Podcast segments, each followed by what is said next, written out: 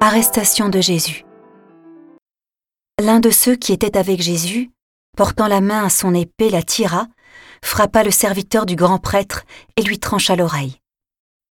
Alors Jésus lui dit, Rentre ton épée, car tous ceux qui prennent l'épée périront par l'épée. Crois-tu que je ne puisse pas faire appel à mon Père? Il mettrait aussitôt à ma disposition plus de douze légions d'anges. Mais alors, Comment s'accompliraient les Écritures selon lesquelles il faut qu'il en soit ainsi À ce moment-là, Jésus dit aux foules, Suis-je donc un bandit? Pour que vous soyez venus vous saisir de moi, avec des épées et des bâtons?